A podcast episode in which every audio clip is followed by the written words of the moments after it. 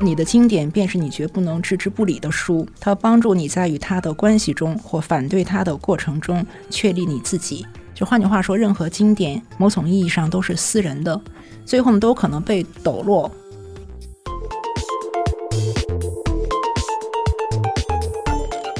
文本细读这个东西，一般。的人在生活中是用不到的。文本细读一旦过度了之后呢，很容易走火入魔。你给这个作品强加了一些，也许作者压根没有这么想，但是你从里面读出了一些莫名其妙的一些东西出来。但是文本细读的功力一般来说还是需要具备的。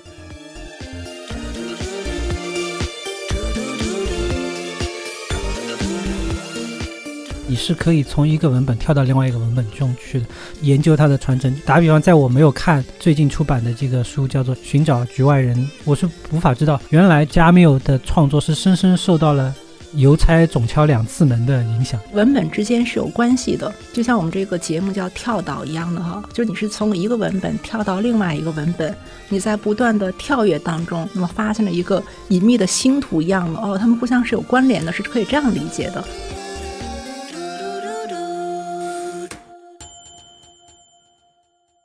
欢迎收听跳岛 FM。在之前的节目里面，我们聊到了很多的文学现象和话题，也讲到了很多文学经典和当代作品。这一期我们想做一个特别的一期，结合过往的经验来聊一聊如何阅读这件事，和大家分享一些关于阅读本身的著作，谈一谈读书的门径可能有哪些。我们也很高兴请来了两位嘉宾，一位是我们的返场嘉宾，复旦大学新闻学院的马林教授。跳岛的听众们，你们好，我是马林。另一位是爱书人。沈宇老师，大家好，我是沈宇。我们现在就是想从两位阅读经典的经验来开始谈，你们在读经典，然后在重读经典的过程中，都会有什么样的新的发现？尤其是在重读中，现在在被我重新阅读的一些经典，我觉得已经很少了，因为感觉上就是相当于。往往看第二遍的时候会没有很大的耐心，所以基本上我的书都是只读一遍的，就没有去翻来覆去的读。会被我读过可能超过个嗯五次的，那也许说《傲慢与偏见》是一个。那么像《荷马史诗》《奥德赛》这种会读很多，那是因为以前会写论文或怎么样的，会去用这些东西，所以对这些东西翻来覆去的读。对于《傲慢与偏见》的多次重读，还有《荷马史诗》《奥德赛》的多次重读，那你每一次的经验会有一种翻新的感受吗？第二次阅读的时候，往往会发现，如果你真的很认真的在重读的话，会看到一些就第一次阅读的时候被忽视掉的东西。很多书其实都是到了第二遍之后，你已经风景已看透的那种状态，然后你再游刃有余的去看，就会看到平常。没有注意到的东西，就像你走路一样的，你去一个陌生的地方，然后你要去赴一个约，你肯定心里就很急，就想着急急往前走，觉得有一种不安感。那等你比较安定下来的时候，你再去读那个东西之后，就会觉得好像就会看到很多别样的东西。神语这个很让人羡慕，就完全是一个自由的读者。嗯，我自己呢是把读者呢分成四类，我用四个比喻。第一类呢是甲虫型的读者，就是来过了。吃过了，爱或者不爱，根据这种机遇来。然后呢，读完之后振翅就飞了。他读没读过呢？对他不形成障碍，可能有一点营养，但是没有障碍。那第二种这个读书人呢，是蚯蚓型的读书人，就是深度的书迷。他一旦进去呢，就不出来了，或者说呢，想出来也出不来了。然后在地下呢，在书之间打了很多的洞。发现了各种各样的联系，然后呢，彻底迷失在地下的书里的这个世界，他可能很难见光了，见光死了。我觉得在有些时候，我有点像这个 蚯蚓啊。第三类呢是蜜蜂型的读书人，就是他是专业阅读的，他是采花酿蜜，他总能呢找到花当中最有价值的这一部分，然后呢，辛劳是有所得的。那么蜜蜂有时候是。牙尖嘴利的这种，所以搞点批评啊，搞点这个文学史啊，这个都好看。那最后一类也是我特别羡慕的，是蝴蝶型的这个读书人，就是他们往往是作者，他们呢读了大量的书，其实呢很多东西是从阅读当中得来的，但最后呢总是能破茧而出。所以呢，在他们的书当中啊，你看不到其他书的影子。比如说呢，我特别喜欢的这个博尔赫斯，我觉得就是这样的这个读书人，喜欢书虫的这个比喻，我觉得我们就是一种寄生虫似的，就是寄生在这个书里面的，特别像我这个人，到最后就眼高手低了，因为看的太多了，就自己真要写点什么，就非常的迟疑了，觉得自己写不好。那可能呢，每一种人的追求是不一样的，那境界也是不一样的，不能说呢哪种读书方法好。只有呢，对自己呢是否适宜，是否这个适用。嗯，我记得就是我在高中生的时候，我当时很想考电影学院，然后呢，觉得自己不会看电影，所以特地找了一个老师辅导我怎么写影评。哎呀，好紧张啊！也是一样问老师，我该看什么书啊？我该怎么写呀？有什么模式没有啊？老师说你这个态度就不对。他说：“那第一呢，你不要把自己当成一个什么研究者，你就是一个普通的观众，你就带一条手绢坐到电影院里面，别人哭你跟着哭，电影上你被什么感动了，你就把它记住了，把它表达出来。那所有的文学艺术从最淳朴的地方开始，我觉得这个导师是给了我蛮大启发的。所以虽然我后来自己也是一个学院派，但我知道呢，这个学院派的论文都是写给同行看的。”就是真正的广大的读者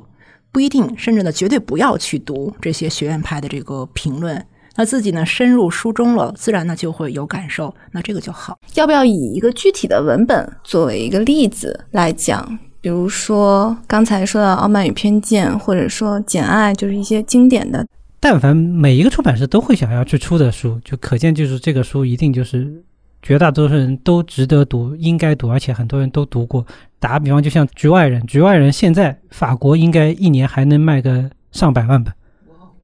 当然了，你要想想，韭菜就一茬一茬的生出来嘛，就小朋友们没读过，他还是会要读的嘛。所以就可能对他们来说，这个书是法国可能是国民必读那种一样的，一定得读。所以就可能就一茬一茬的就会有刚需出来来读这些。《傲慢与偏见》也是一样。小朋友的话就是《爱丽丝梦游仙境》，那大人的话很多就是《傲慢与偏见》。那么《傲慢与偏见》因为它情节也是特别喜感动人的，所以在简奥斯汀的这几部小说里面，应该它是最多读者、最多改编、最多受欢迎的一部。那么它情节也特别好，你看一个在英国，然后它又是限定继承权，限定继承权就是说只能传给男的，不能传给。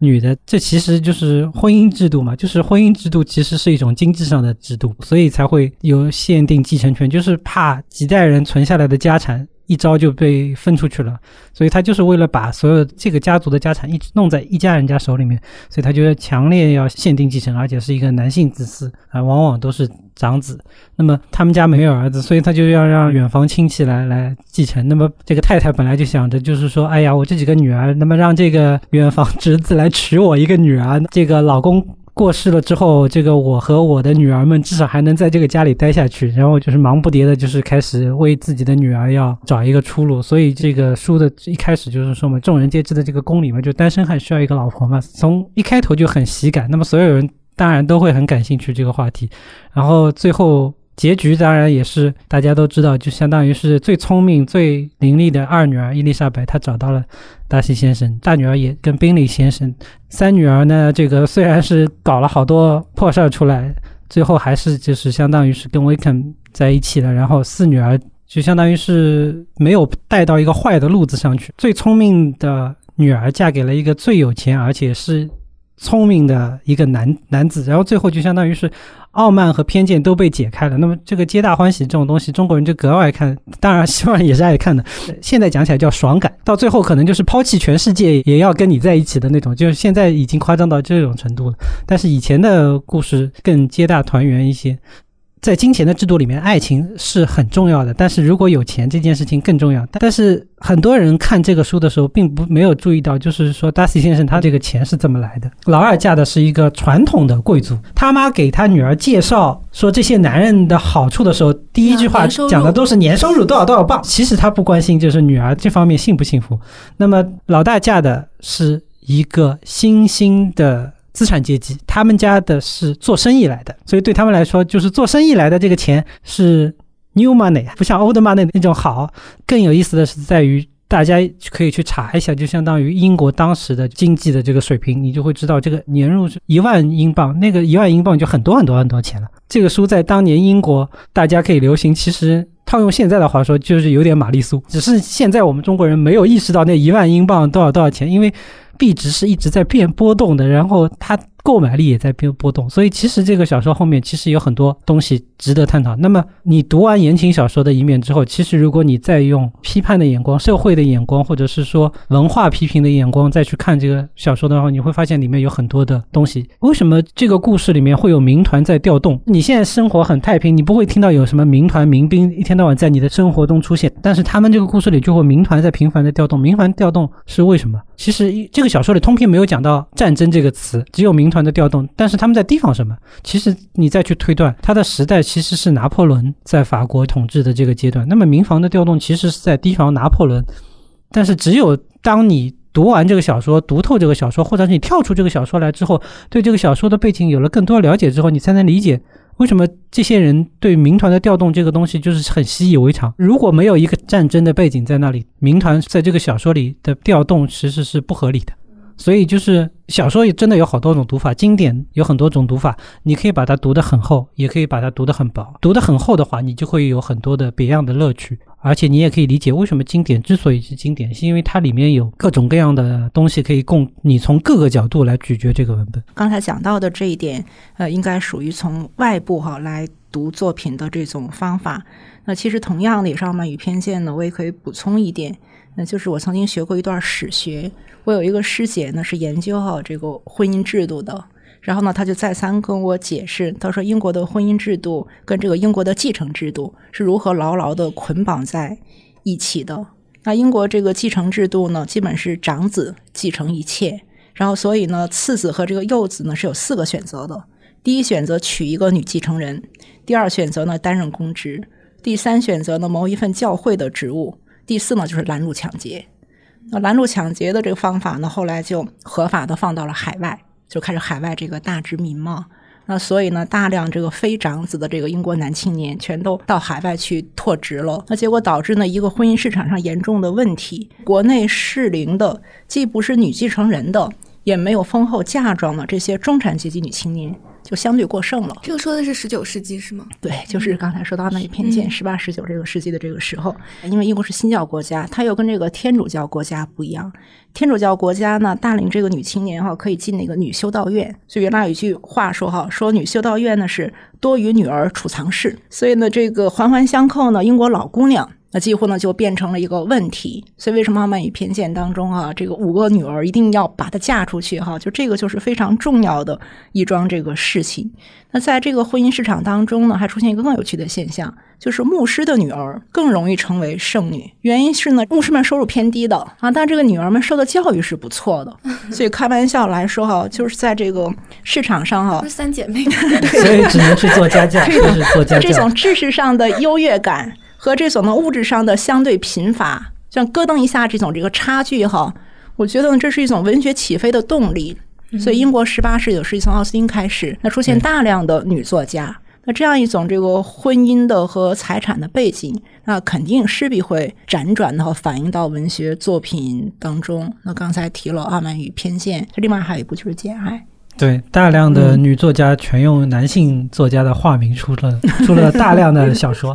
然后各种的玛丽苏、简爱也是。嗯，是的，嗯，刚刚看了一本书，是英国著名的马克思主义文学评论家伊格尔顿所写的，呃，《勃朗特姐妹》，副标题呢是《权力的话语》。然后这本书呢十分的正气哦，就献词都非常正气，献词是献给多米尼克和丹尼尔及西约克郡的工人阶级运动。嗯，所以我们知道呢，对于这个左翼分子来说，有一个神圣的三位一体，就是性别、阶级和种族。那性别问题呢，是传统的勃朗特姐妹研究当中的重点。那像阁楼上的疯女人啊，包括这个为简爱写了一部前传，就是《早海无边》哈，维内罗斯的夫人辩护啊，这个等等。那族裔问题也是有人这个研究。比如说呢，像三姐妹其实是有爱尔兰血统，然后呢，包括这个斯克利夫，就是《呼啸山庄》当中的这个男主人公，他也应该是有外族血统，或者至少呢是爱尔兰这个血统的。但我说的这本书呢，倒没有谈这两个问题，就是他没有谈性别问题，也没有谈这个族裔问题，完全是从这个阶级这个角度来进行分析的。他写到这个三姐妹成长的环境，全球工业社会的源头，特别英国那个西约克郡的工人运动，就是当时拔掉那个蒸汽机的活塞儿哈，让机器停止运转啊，这个等等。但这个伊格尔顿有一点还是比较能说服我的，他说呢，政治无意识是一种形成出来的这个东西啊，就社会冲突跟这个性别冲突都转化了，成了一种这个潜在这个文本了，就是潜移默化的影响到了小说当中的这个人物关系。他说，体现在是小说的这个人际关系中啊，本质上都是权力之争，而且这个权力的表现呢，往往体现为一种施虐受虐模式。他说，姐姐这个夏绿蒂呢，她是靠什么哈？简爱是靠什么来取胜的？靠自我约束，靠这个顺从命运，而最后呢，获得一切。但这个妹妹这个艾米丽在呼啸山庄当中不一样，是靠这个破坏的激情，哪怕这个死不瞑目啊，也要这个去这个反抗，或者说去把这个。压力施加给这个对方而这个实现的，所以呢，两个是不一样的。呃，在我们当年那个时代呢，我们觉得这是一个女权主义的文本，因为他会有大段的那种对罗切斯特说的这个话哈，就是在上帝面前我们是平等的这个等等。但确实也会看到呢，临近结尾的时候。然后突然欣喜的跳出一个很独特的视角，他说：“读者，我和他结了婚。”非常重要的一句话，因为太突兀了，对吧？整篇是一种很客观的这个叙述，很可信的第一人称这个叙述者，那突然冒出来“读者，我和他结了婚”，就属于原叙述了，直接面向这个读者了。那说明呢，把这个“我和他结了婚”当做一个高潮来这个处理的。这罗斯的后来什么失明，逐渐变得有点复明了，那都是尾声了。就真正的高潮呢，是在读者我和他结了婚。所以我们会发现呢，其实简爱的这个女权主义呢，没有那么彻底，她可能是要一种身份哈。对，就像一个童话，童话一般都是王子和公主 结婚，幸福的生活在一起，没有跟你说什么。对，公主在什么过弄尿布啦，什么什么的 哄孩子喂奶啦这种事情。在我们那个时代里呢，当小三是很可耻的，所以在那个时候呢，小三哎，真的对对，所以我们这个女学生呢，都认为简爱是学习的楷模，如果不能跟她正式结婚的话，那我们宁肯不要。说这个是。当时简爱给大家的这个启示，但我想这个时代变了哈，二十年之后呢，目前是一个可能爱情为主的这样一个时代了，就是当小三儿应该没有那么可耻了，对不对啊？所以在这样的时候呢，我们会反过来想，那你看看是不是简爱对于婚姻合法地位的追求超过了爱情？如果他是爱情至上的话，那我不管你有没有疯老婆，跟你在一起。对吧？这可能是目前一种可行的这种选择，但他呢不要，就他是要这个婚姻的，要这个名分的。所以我们到底怎么理解他？他到底是女权主义者还是伪女权主义者？特别呢，他对罗斯的这个前妻是怎么看的？所以这就成了一个很有趣的。我们不应该 把这个 我们这个时代的道德要求加到以前时代上去，不然就像美国现在一样的，把那些人的思想全推倒。嗯，这个我觉得也是不太。尊重历史的一点。不过你刚刚讲到那个阁楼上疯女人，确实嘛，就早海无边就是提供了一个就是相当于视角，就因为从来没有人想过说罗切斯特的钱是哪里来的，最后就相当于从早海无边里推出一个视角，说是他之前那次婚姻，女方家里面是在加勒比海搞种植园的。是靠黑奴从非洲贩卖来的黑奴，然后在加勒比海搞甘蔗种植园，然后甘蔗种植园出来的又是什么？是糖。糖这个东西又是一个可以写一部世界史。对的，糖是以糖为视角的世界史的，因为以前根本糖这个东西在西方就是根本很少出现的，包括香料什么这些东西都没有。但是到后来就是英国变成全世界最爱吃糖。英美为首的那糖这个东西又很复杂，糖这个东西贸易就很肮脏和有原罪的一个东西，所以到最后就相当于简爱其实是他自以为他用他的教养和文明驯化了一个没落的小贵族，但其实这个小贵族手里的钱呢又是肮脏的资本主义通过三角贸易这么搞出来的，就所以这个事情到最后他还一定要这个名分，所以这个故事当然我们也不应该太。道德化的解读一切经典啊，不然就会犯出那个，就是说洛丽塔是个，因为现在这很容易讨论，容易出问题的，就是在讲洛丽塔这个故事。我们只是提供一个视角，但不应该用所有的作品都用我们现在这个时代的非常高的标准去讨论过去作品中的什么人权、女性的权益、种族这些东西。当然，阶级和金钱这个东西，我觉得是永远都逃不掉的。这个东西视角，我觉得可以永远的保留。嗯，对，总结一下伊戈尔顿的他对《简爱》的爱情的策略，他说的是《简爱》既享受爱情又体验权利。他是和呃《呼啸山庄》做了一个对比，说的是《呼啸山庄》的那爱情是把人逐出社会，但是夏洛蒂的小说就不太不太一样，对，他是对，一方面是好像是有反叛精神，但是另一方面他是非常循规蹈矩的，把自己放到了那个权力的秩序当中。还是一个挺不错的位置。对的，所以因为是写在十九世纪这个四十年代的这个作品嘛，所以呢就要强调既躁动激进又传统保守的这一方面。所以确实在简爱身上看到它的激进性，也看到它这个保守性。嗯，我是觉得所谓的经典作品呢，肯定是允许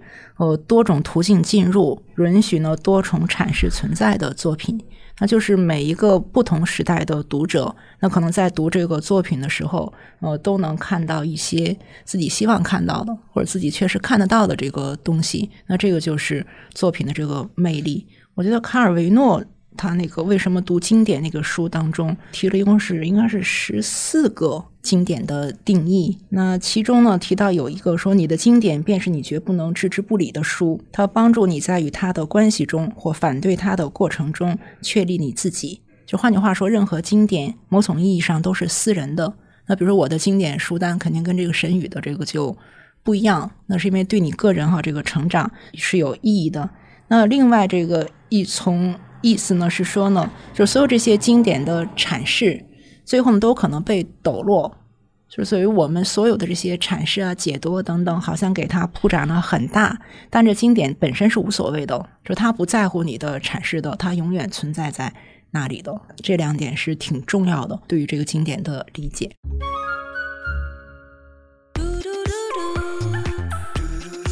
跳岛 FM 的岛民，大家好！很高兴告诉大家，跳岛 FM 有听众群了。入群方式是添加跳岛 FM 助手微信号 tdfmzs 进群，也就是跳岛 FM 助手的拼音首字母。欢迎来岛上和我们交流。刚才马老师说经典可能是私人的嘛？那读者可能想知道，我们的听众也想知道，阅读经典的有没有一些具体的门径呢？比较公共的一个阅读的方法。就像我们每个人在小的时候，迫于各种无奈，可能也要呢去看一些书，那么去遵循某些这个书单。我觉得可能文学阅读来讲，一个入门还是必要的。就是有那么多的作者，你会发现有一些人写的那可以被叫做文学，有些写的那就不能被叫做文学，只能是被叫做某种文字组合。那同样，其实读者也是有的，这个读者呢就能敏锐的抓住一些东西；有的这个读者呢就是视而不见，就是他可能读了也不少书，上千本，对吧？但他可能读不出真正好在哪里，读不出这个奥妙之处来。所以我觉得呢，就是作为通识来讲，那么应该有一批书，就是来告诉大家哈，怎么进入到这个阅读当中的。那这种书其实西方比我们国内出的多。呃，西方的看近期这两年比较流行的一个是一本老书了，就是小说鉴赏。小说鉴赏呢，首版其实是在一九四三年。他呢是把这个小说视为一种艺术的，他呢是逐节逐节的教大家如何来看小说当中的人物，什么叫做叙述，什么是结构，什么是场景，什么是情节，什么是细节。那这样一套这个东西呢，是我们一般的读者没有机会来接触的。嗯，当然这各种文学系除外啊，就文学系写的都是这个，但普通读者可能这个接触不到。那稍微掌握一点的话呢，应该是。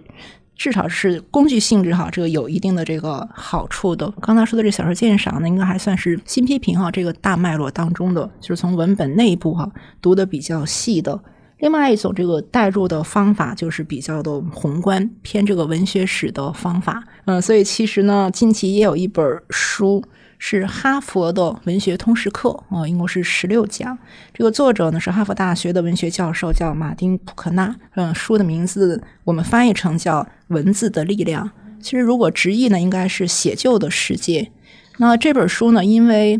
这个作者编过六千页之后的《诺顿世界文学选》，绝对是这个领域的专家了，所以他写的应该是驾轻就熟的。嗯，但我看的时候有一个小小的感慨，就是可能因为是美国作者吧，这个书太政治正确了。就是什么意思呢？共产党宣言必须有，对吧？这政治性的。然后另外呢，什么非洲必须有，后殖民地必须有，女性这个必须有。就是近期我们看，在美国发现的这个黑人之死的这运动所揭出来的种种问题，刚才提到性别啊，这个种族啊、阶级等等，就一切地方它都要考虑到。所以这么一来呢，我就觉得这个书有点太宏大。但这个书的好处是什么呢？就是它提示我们说，讲故事是呢影响世界进程的重要力量。他说：“你新批评，你各种这个技巧哈，你玩的这个花里胡哨的，但最最核心的，如果一个小说文学没有这个故事的话，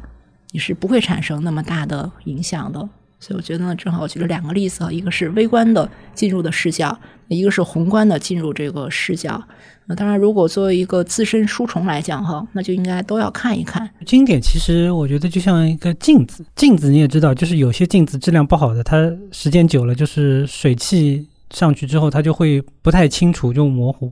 但是经典就是真正的公认的最核心的经典，我觉得它是一个永远都很干净、很清楚能映照出。东西的镜子，这些东西是核心的，可以保留下来的一些大家都公认的一些经典。那么它可以回应各个时代的不同的读者，用不同的心境、不同的阅读方式去阅读。刚才马老师也讲了，就是相当于一种就是新批评的那种，其实是要讲文本细读的。但是文本细读这个东西，一般的人在生活中是用不到的。文本细读一旦过度了之后呢，很容易走火入魔。你给这个作品强加了一些，就是说。也许作者跟压根没有这么想，但是你从里面读出了一些就莫名其妙的一些东西出来。但是文本细读的功力一般来说还是需要具备的。你可以不去死抠上面的一些字句，而且现在很多都是翻译过来的作品，就是翻译过来的作品，你已经经过翻译这一层了，就是你去抠那些个字，其实意思也不大。你可以看里面的人物塑造、一些情节的铺设啊这些。这个可以推荐一个书，叫《小说基础》，它里面就会根据这些情节啊、人物啊这些东西、场景啊这些这些东西来告诉你，可以如何理解一个小说它方方面面的一些要素啊，情节要怎么编，人物要怎么塑造，然后它前后要怎么呼应，这些是很重要的。这方面你可以去看，就是一些小说鉴赏、小说基础这样的书。那么在中文领域里面，以前大家会经常知道中国古代的一些小说。话本小说它会有评点，那么评点的时候，其实他就在说，哦，这个地方是一个呃重要的题眼啊，你要注意，或者是说这个地方有一个前后的呼应啊，其实这就是一种东西方都有的一种细读的这个功力，就是你不需要扣一些文本上的一些细，但是这些东西是可以在细读上，一般人生活中也是可以遇到的。啊，第二个就是刚才马老师也讲，就是你从更大的观点，就是关于种族啦、性别啦。阶级啦，这些就是从大的背景上去说，这些手段其实都是好的，就看你用的方法和用的你的这个程度要不要过度。还有个从这个作者的角度去说，其实很多作者他写下来的东西跟他自己的生活是有很大的一个关联的。当然，我们也不是说要过度带入，说啊这个作家写的东西就是他自己的生活，那我们还是要把这些是要分开的。但是。嗯，确实有很多的这个小说，包括像日本有一个特别有名的这个小说的流派叫私小说，往往就是以第一人称来写的。就私小说在世界文坛可能说很大的一个代表，像太宰治，绝对的私小说。大家可以看关于他上半年还有个片子《全川石花》，他拍的那个关于太宰治为人和为文是。有一种可以类比的东西的，那也包括获得诺贝尔文学奖的大江健三郎啊，他也是一个继承了私小说的传统。他写的很多小说都是以自己的生活，然后包括他自己又是一个很好，也是一个很学院派的读者，所以他很多小说是架构在双重的结构上的，一层结构是他自己的生活，还有一层是他。可能比附一个经典的文本，一个传说，或者是比附一个经典的文本，然后他这样来写出来的小说，当然这样的话会让他这小说显得特别的晦涩，就相当于如果你要读好这个小说，你要对他的人生有一点了解，你要知道啊，这个他的儿子大江光是智力障碍的人，然后会作曲，一丹十三的妹妹嫁给了大江健三郎，所以就相当于。这一层关系你也得知道，一是知道大江光的事情，还要知道就一丹十三。所以，因为一丹十三最后被大江健三写成了一个小说，叫《被偷换的孩子》。那被偷换的孩子这个传说，又是从爱尔兰的小矮妖之类的类似这样的这种精灵会去偷换别人家的孩子。所以，就是这些故事你得知道这些，但是对于一般读者来说，你就很难跟上大江健三郎的那个节奏。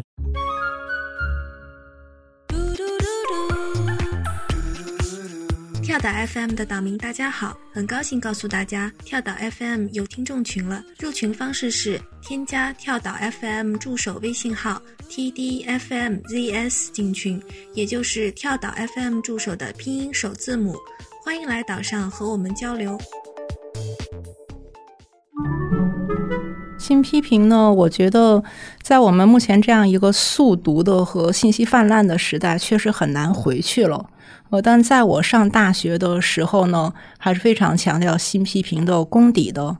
嗯，在那个美好的时候，那差不多一个人认真读了五百本书，就足可以当大学教授了。那现在这个量是不可能了，就是你不读个两千本书，可能是当不了大学教授了。不，我我主要是在于，就是 在中国的语境里面，你读的五百本书，有可能四百本是翻译的。嗯。新批评是建立在文本细读上的，如果不是原点，你读的不是原文，这个东西就很成问题。因为是的，一旦翻译过来就走样了。对，那新批评因为基本讲究文体嘛，它有大量的像时态的问题啊，这个语态的问题啊，视角转换啊，确实就是离开原来的这个语言是比较难理解的。呃，当然，如果我们稍微放宽一点呢，也还会觉得新批评是。呃，有用的，比如像我们那个时代哈，就是我也是一个南大，是南开大学，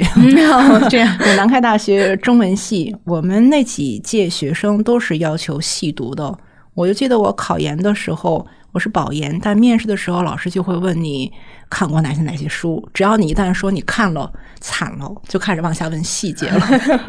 问我问《玩偶之家》看没看？我看了，这肯定看了，非常兴奋哈！马上问了，中间娜拉跳了一段舞，那舞的名字是什么？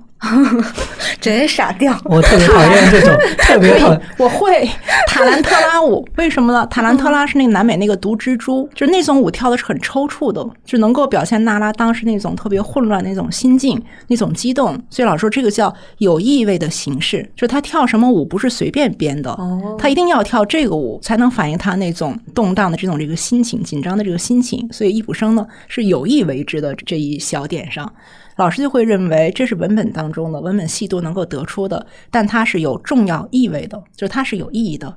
你不是可以随便可以替换一个别的，可以把它替换掉的，这是它的风格所在，那它的这个细节所在。所以我特别喜欢的这个纳博科夫呢，因为他整个的这个文学课文学讲稿啊，我觉得他说的挺对的，就是他就说这个上帝在细节中，如果你抛出所有细节的话，就剩一个大的故事的框架的话，那不是文学。文学呢是一定是拿语言把它码出来的，所以呢这样一种风格是一定要牢牢掌握的。所以我觉得就是新批评目前看来很沉闷、很古老，但是我要认真那个去读的话呢，还是能够读出。很多东西，那就是我所说的这个专业阅读。那近些年有一个目前比较火的作者，是一个英国人。其实我特别喜欢英国人写的文学评论，就是他们又毒舌，又能这个自嘲，又很这个犀利。呃，詹姆斯·伍德，呃，他是著名的英国《卫报》的首席文学评论家，然后也是哈佛大学这个教授。那他的很多本书我们中文都翻译过来了，像这个小说《鸡猪》呃，《破格》呃，《私货》最接近生活的事物这个等等。嗯，它很薄的一本这个小说基础的书，我至少看了两遍。我觉得看了就很欣喜，就像回到我当年那个读书这个时代，因为他就会细致的给你讲某一段的这个文字，你如何来看待它，如何来解读它。那他也特别歌颂这个福楼拜，说这个福楼拜呢是现代现实主义叙述的这个顶峰。然后他的分析呢，在我看来，因为深入到了一些句子里面。我甚至觉得可能比纳博科夫对于福楼拜的解读还要更细一点。嗯，怎么细呢？比如说，他描写这个永镇的这个风光，然后他就会写到哈，你的他的这个视角他是如何转换的。那在他罗列的大量的事物当中，有一些呢是与情节是相干的，有一些呢是不相干的，但那是刻意的不相干的。哦，就是福楼拜呢加那些不太相干的这个事物进去，是为了显示一种现实感。那这就是生活本身，这就是所谓呢现代的现实主义这个叙述。纳博科夫他也有来教大家怎么阅读《包法利夫人》，嗯，但纳博科夫那个呢，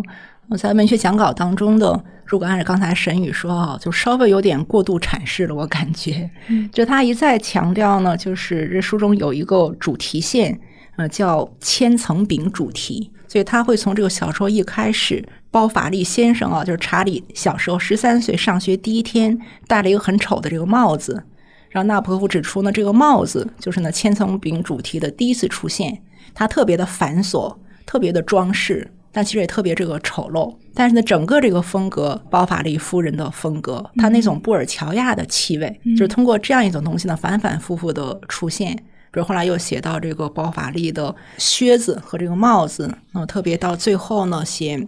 包法利想给包法利夫人呃预备一个很像样的这个葬礼，呃，要求呢这个棺材啊，这个棺材套这个棺椁，就重新回到这样一个千层饼这个主题。这个呢就特别特别专业，但我们就听起来会会觉得好像有点悬，对不对、啊？有点道理倒是。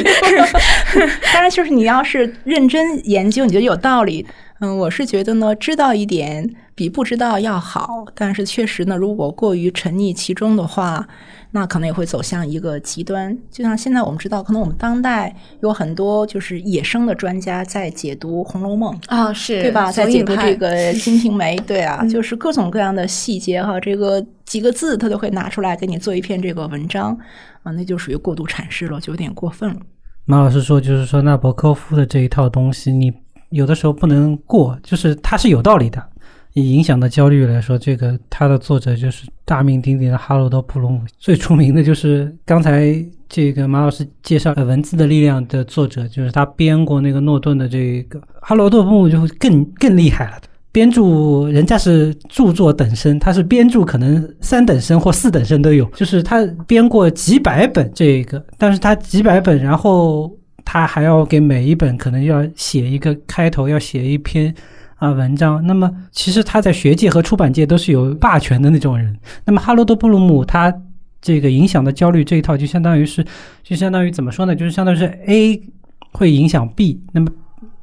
B 会影响 C。有点像俄狄浦斯王的那种，是一种你接受他的影响，但是又有一点想要弑父的情节，就是这种东西是在既接受又抗拒的那种状态下，那么一代一代的这个人，相当于是形成了一种连环，这是文学最后被称为文学传统。但是它问题在于，他树的靶子不好。他说，就是所有人都是受莎士比亚影响的。嗯，其实就是说他那个经典是怎么，他来讲了一套经典。对他讲到这，但是问题在于他的这个东西竖的太尴尬，他是竖在莎士比亚上。你当然可以说，所有在莎士比亚之后的人受到了莎士比亚的影响，嗯、但是影响肯定是或多或少的，不能说所有人都受他影响。他把莎士比亚提升到像太阳一样的程度。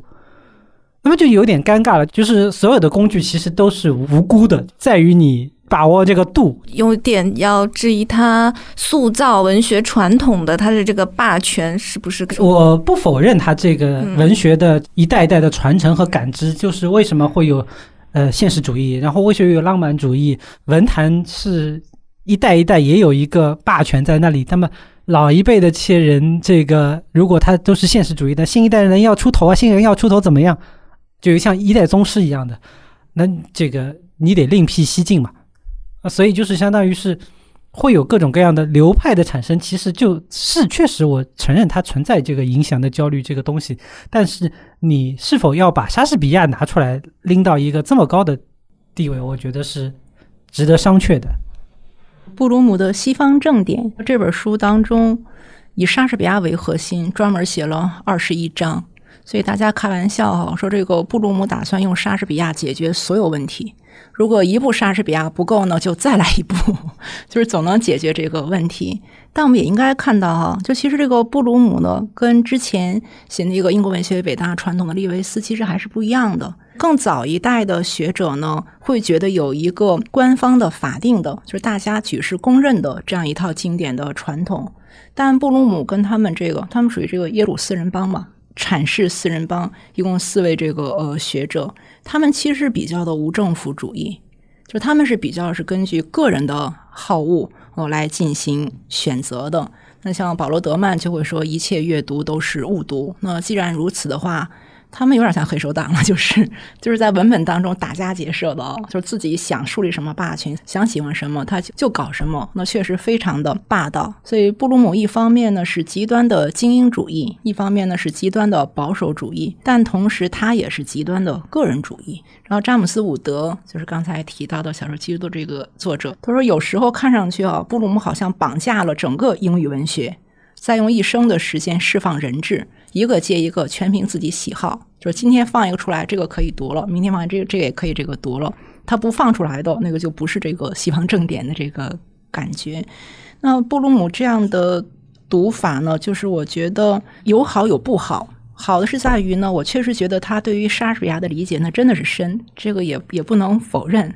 呃，但不好的是呢，就是影响的焦虑的整个的这一套。那如果所有的作者那都是呢处在这样一种影响的这个焦虑当中，那随时都在抵抗，对吧？那随时都在改写，随时都在这个反叛。从这个心理分析上，可能是有一定道理的，但可能呢，对于我们来看，文学史的传承啊、呃继承啊、发扬啊等等，是一个过于尖刻的，就是过于否定性的这样一套这个。理论了，过于尖刻否定是什么意思啊？我们可能没有认真去看文学的这种继承的方面，更多的是看到抵制的方面，因为它整个的影响的焦虑，其实呢，更多的是从抵制，这是另外一本书的这个主题来这个谈的，而不是从继承这方面来谈的。他固然在他的西方正典当中，他提了二十六个作家，嗯，那都是呢对莎士比亚进行改写或者抵制的这样一些这个作家。但你明显看到呢，就是在整体的受到莎翁影响的大环境下，他呢栽出这些人来，就是明显的还是看到他所影响的焦虑的这样一种这个力量。所以，在我看来，这个就比较偏负面一点了。因为在我看来呢，文学永远是继承的比创新的多，嗯，但大部分还都是继继承的，只不过是各种排列组合，那重新的装饰而已。而且，莎士比亚其实也是从前人那里继承来了很多东西，他的 很多作品其实都是直接用英语改写了古罗马的拉丁文而已。叫我说，就是布鲁姆的书，我们国内译著出了十六本。然后其中一本叫做《如何读，为什么读》，所以很符合我们今天的这个话题。但他同样，他抱怨，他说读书的可悲之处在于，你难以再倡导你青年时代所体验的那种阅读乐趣。就换句话说，他在他青年时候是比较自由的这个阅读的。他这么提，他说我们现在如何读，部分的取决于我们能否远离大学，不管是内心方面的远离，还是外部方面的远离，因为大学里阅读几乎不被当成一种乐趣来教。任何具有较深刻美学意义的乐趣，所以他自己是这个两所著名大学的文学教授，长期在教这个古典文学的。那他本身这样一套这个解读办法，也被誉为是学院派的整个这一套。但就他个人的品味来说，他还是喜欢一种自由阅读的这样一个乐趣，对大学是很反感的。啊，所以在我们读大学的时候，我们那个祖师爷有一句非常著名的一个比喻，我们整个师门都知道，他说文学就像美人。美人嘛，你可以欣赏她，对，你可以这个爱她，但你想通过把它解剖了。来看它到底美在哪儿？是肠子美啊，还是哪个地方天赋异禀啊？那就荼毒美人了，对吧？那就是整个这个太偏离了。所以我觉得这个是布鲁姆非常矛盾的地方，就是他本身是学院派的，但他又在倡导一种很自由主义的这样一个解读。杰夫戴尔也是一个英国的作家，他在美国教写作，他就吐槽说：“你们这些人不是在研究里尔克，你们是把里尔克杀了，把他送进坟墓，然后去参加一个里尔克的学术会议。”就是他也是个。非常尖刻的英国作家，是的，类似的，你像昆德拉在写这个被背叛的遗嘱的时候，就是他就认为这个卡夫卡的这个后面的几个后继者，就是他的研究者，嗯，对卡夫卡犯下重罪。原因就是说呢，通过他们那种解读，把卡夫卡塑造成一个哲学家，就是完全罔顾卡夫卡文学性的这一方面，他整个就带偏了。所以学院派呢会研究卡夫卡学。但他说卡夫卡学跟阅读卡夫卡呢完全不是一回事儿，所以昆德拉呢就主张呢还是回到回到这种这个阅读，所以学院派的东西有时候也是挺害人的。马老师，你会不会觉得是因为昆德拉他是个作家，所以他会有这方面的强调？他他会觉得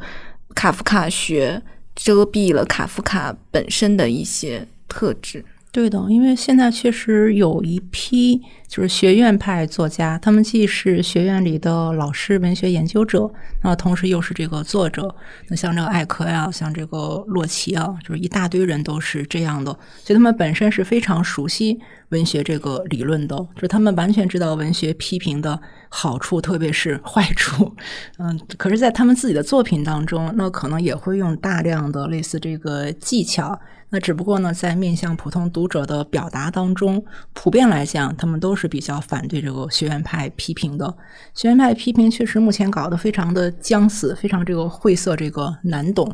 因为我自己也写过这种所谓 文学论文哈，说文学论文基本是不说人话的。就是他一定要用大堆的术语，嗯，他要显示你的高深、你的理论性、你的这个体系性，特别你要有大量的这种这个注释哈，那对别的研究的文本的这种这个原因啊等等，就已经成了一种很程式化的东西。所以基本上来说，可能文学论文是无关文学，特别我们国内搞的大量的文学研究，据我所知。就可能还是停留在非常传统的什么主题啊、结构啊，顶多到人物情节，就再往下那些比较新的东西都基本不提了。我觉得应该也是很多普通的读者和听众的困惑，就是你们在研究小说的人，你们到底在干嘛？就是，所以我经常我开玩笑哈，拿这个台湾作家来说啊，就是如果我们想知道怎么去读小说的话，呃，如果是高中生和大一、大二的新生，我我觉得读唐诺就可以了。唐诺的阅读的故事，这个挺好懂的。为什么读？怎么读？手把手教你怎么读文学。呃，但如果想要更高难一点，就想要有挑战性的，那可能就要去读这个张大春儿，因为确实比唐诺高一个层次。他那个小说《败类》，我觉得就比较得西方的这种研究的这个神髓，就就能够看出这个更细的、更门道性的这个东西了。所以这也是一直我的一个感慨。所以为什么我会把这个读者分成不同的层级？就是不一定要求每一个读者都成为专业的这个读者，但也有可能呢，有一些人会在专业的阅读当中得到一些乐趣。就特别像我得到的特别多的是跟沈老师刚才说那个类似啊，就是文本之间是有关系的。就像我们这个节目叫跳岛一样的哈，就是你是从一个文本跳到另外一个文本，你在不断的跳跃当中，那么发现了一个隐秘的星图一样的哦，他们互相是有关联的，是可以这样理解的，就那么一种这个感受，可能是作为普通的这个读者难以体会到的，也是一种快乐。嗯，包括像埃科，埃科因为他。自己是符号学和传播学的大佬，所以他特别知道这套东西，所以他会写写玫瑰的名字啊，写复刻版啊。他特别喜欢写这种拷贝就走样的东西，就是相当于他自己有一个自觉性之后，他然后又有反思性，所所以他写出来的这个东西会比一般的只会写的作家可能会好一些，会更有意思一些，更耐读一些。那么刚才。讲到那个学院派作家写出来的东西，我突然想到托尔金。你看，他是中古英语的传统语言学的这个教授。你看他在牛津的这个留给世人最大的财产是，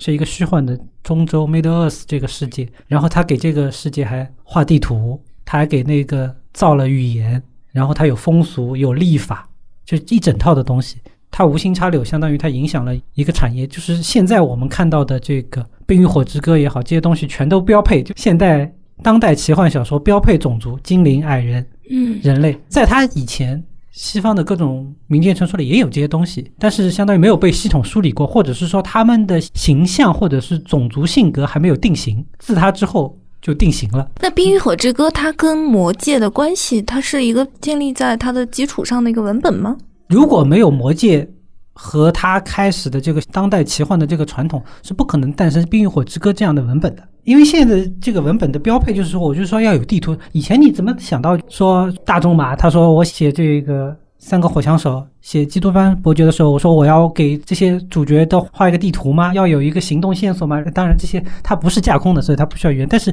以前是没有这个东西的。托尔金其实他也是受这些东西影响，文学的传承和他的阅读和他的创作其实。叫我说是捆绑在一起的。托尔金受什么东西影响？他受北欧的文学影响，然后近东的这些史诗，然后北欧的这个日耳曼文学，然后包括冰岛他们的撒迦了这些这些东西影响，肯定是影响了他，所以他会写这样的这些东西。包括刚才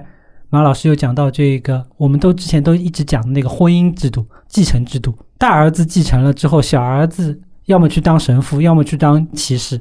所以就诞生了骑士文学的一些东西。那骑士文学、亚瑟王传说这些东西，其实也对托尔金写他的魔戒、写他的这些精灵啊这些东西也是有影响。那包括现在十九世纪，英国有一个特别著名的，我们现在会把它定性为工艺美术家的一个人，叫威廉·莫里斯。就大家。可能对他印象比较深的是他做的墙纸，包括就是他跟拉斐尔前派的这些画家之间的关系或怎么样，就相当于对他来说会把他扔在文学圈以外。但是他其实他特别喜欢北欧的撒加啦这些东西，所以他他自己写这样的故事，而他写出来的这些故事是后来就相当于是可以说是深刻影响了托尔金。就托尔金他他的一个早期的一个作品叫做。贝伦与卢西恩这个作品既体现了这个作者他受到的文学史的深厚的滋养，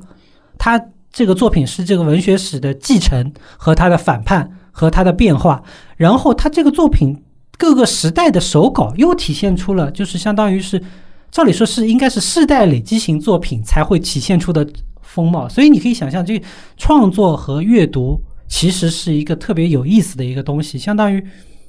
你不同的人的解读，不同人的角度去切入，你的写法就会不一样。那么你的阅读也其实也是会不一样的。所以，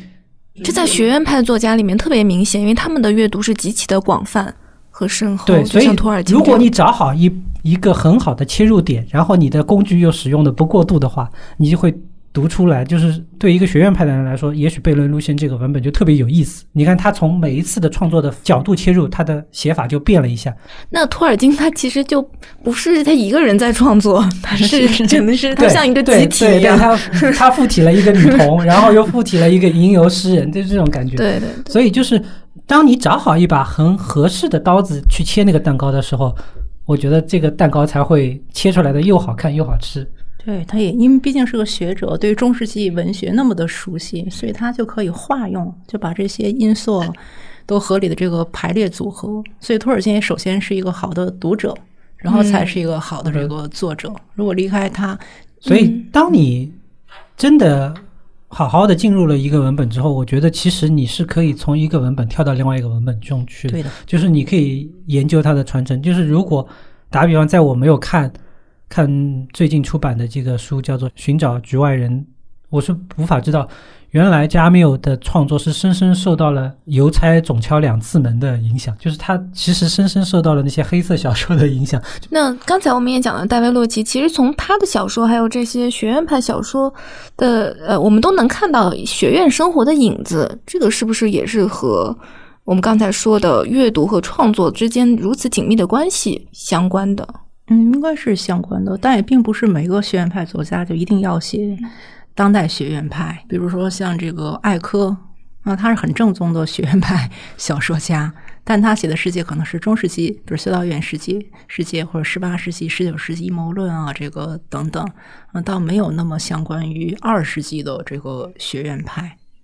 嗯，但如果提到这个书的话，就是从书到书的这样一种写作。那很多人都有精彩作品。那除了艾克写过之外，像这个纳布科夫写的《微暗的火》，那是对学院派的那种注释文本的一拜厄特的战友讽刺，对对对，也是也是还是有大量的。所以文学很丰富。如果专门要找线索的话，专门研究这个著名读者，都能拉出条线来。不是从堂吉诃德开始。唐吉诃德是当时的那种骑士小说的这个读者，对对吧？然后包法利夫人是浪漫小说的这个读者，这个都可以可以可以成为一条线。而且唐吉诃德就是完全是一个传播学上的案例了，就是相当于他他看到很多。这个人在伪造的第二部，然后不行不行不行，我得正本清源，就是感觉就是 就感觉就像《鬼吹灯》这个作者天下霸唱，他写了一堆，然后然后最后有别人也开始写，他也得写。如果没有这些伪冒的那些东西出来，他都不会这么快的把他的第二部给写出来。这些东西都是挺有意思。像刚才说的著名读者，这个很有意思哎。一般那些很好的作家，往往都是很好的读者。所以我们刚才马老师说那个张大春的小说败类，作家谈阅读的书也没有说很多，但是在华语里面，我觉得小说败类绝对是写的，绝对是顶尖的一本。有很多作家，他有些人可能就相当于他怕看到别人的东西会影响自己的创作，有些创作其实他读过的东西并不多，但是有一些呢，就是相当于。也许他擅长写，但是他自己的眼力劲不太好，或者说他不太擅长表达，所以呢，就是这种东西也，因为中国现在当代的这些作家，他其实在学院里接受教育的时间是比较短的，就是对不对？所以他们在这方面不太擅长。所以如果是看一些西方的啊好的这个作家，他就有些人真的是既能写，他的眼界、他的表达能力，所以就是慧眼识珠的这个，像纳博科夫这种，但是。纳博科夫也有很多，就是提出来别人不同意的，也会有挺多。这方面这类书其实出的挺多，在译林它就是有一套专门当代作家写的这些东西。你说国内还是国外啊？国外的译林出的有一套，但就是叫什么？叫文学公开课。看多了之后发现，还是只有几个作家的，就是比较好看，就是其他的很多作家其实他也会有些水。所以，比如谁最好看？我觉得卡尔维诺也就是他的美国讲稿，台湾翻过来叫《新千年文学备忘录》，就特别花哨。这个文学讲稿是是可以看的，不是说所有的这个作家的他的这个眼力劲都很好，鉴赏能力不一定能体现他的创作能力，但是鉴赏能力特别体现他的受教育。卡尔维诺这是不错，嗯。刚才说到就中国作家，我也想补充一下，中国作家像王安忆，他有和张新颖的谈话录；毕飞宇和北师大的张力，他也有一个谈话录，叫叫小说生活。其实这个里面也挺有意思的，就是毕飞宇谈到《水浒传》对他的影响，因为张力就问他说：“是不是《红楼梦》对你有很大的影响？是不是《聊斋》对你有很大的影响？”然后他说：“其实都没有。”他觉得是《水浒传》对他，他很喜欢《水浒传》里面的仗义情怀和男性气质，然后一下子就让我明白了为什么毕飞宇的小说，突然就明白，因为原来就大家很多会觉得毕飞宇很会写女性，就经常会把他和《聊斋》或者是《红楼梦》牵扯在一起，但是通过作家他自我的表达，你确实可以看出来影响他的路径在哪。然后王安忆他有一个比较，他是中西视野的比较，他就是说他读九三年，他觉得里面。有路线之争，但是分歧在于人们对于命运的不同认识。但是他觉得中国小说很多还是在办公室斗争，还有那个拉帮结派当中。他就是在在强调一个，其实他比较在乎的是一个崇高的一个问题。这个是他在读这些小说，他在比较。我觉得这个是挺有意思的。十九世纪的人道主义对对是有一种乡愁。对 对 对。说到九三年，其实就应该去读琳达那个带一本书去巴黎嘛，带的那本书就是九三年。在绝对正确的革命之上，还有一个绝对正确的人道主义。是是是，嗯。那节目的最后，我们有一个 Tips 环节，就请两位老师为我们的听众各推荐一本书。嗯，我向大家推荐南京大学出版社今年五月新出的一本厚达五百四十页的传记，叫《卡特制造：安吉拉·卡特传》。安吉拉·卡特呢是英国女作家，那她去世也有十多年之久。但是卡特的这个文学呢非常的怪异，它呢是颠覆性的、革命性的这种文本，所以目前呢在英美文学界是非常畅销的，而且被研究比较多的一个作家。那这本经典传记呢也是首部呃经过作者授权的完整。传记，呃，一定好看，所以希望大家去看一看。上半年还读了一个特别有意思的书，是小熊英二的那个单一民族神话的起源。这是小熊英二的硕士论文，硕士论文就得了三得利学艺赏，很厉害的一件事情。他是在讲这个日本人是如何看待自己这个民族和民族性的。小熊英二是学院派。那但是他的笔法特别有意思，他是那种苏格拉底式的。苏格拉底就是从来自己不说自己的主张，然后他会引诱你说下去，因为大家知道言多必失，你说到后来你的逻辑就出了问题，那苏格拉底就看你的逻辑是不成立的。那小熊婴儿整本书就是用这种方式来写的，所以就特别有意思。嗯。好今天我们也讲了很多如何读怎么读的内容也感谢两位老师的参与谢谢大家再见。再见好再见。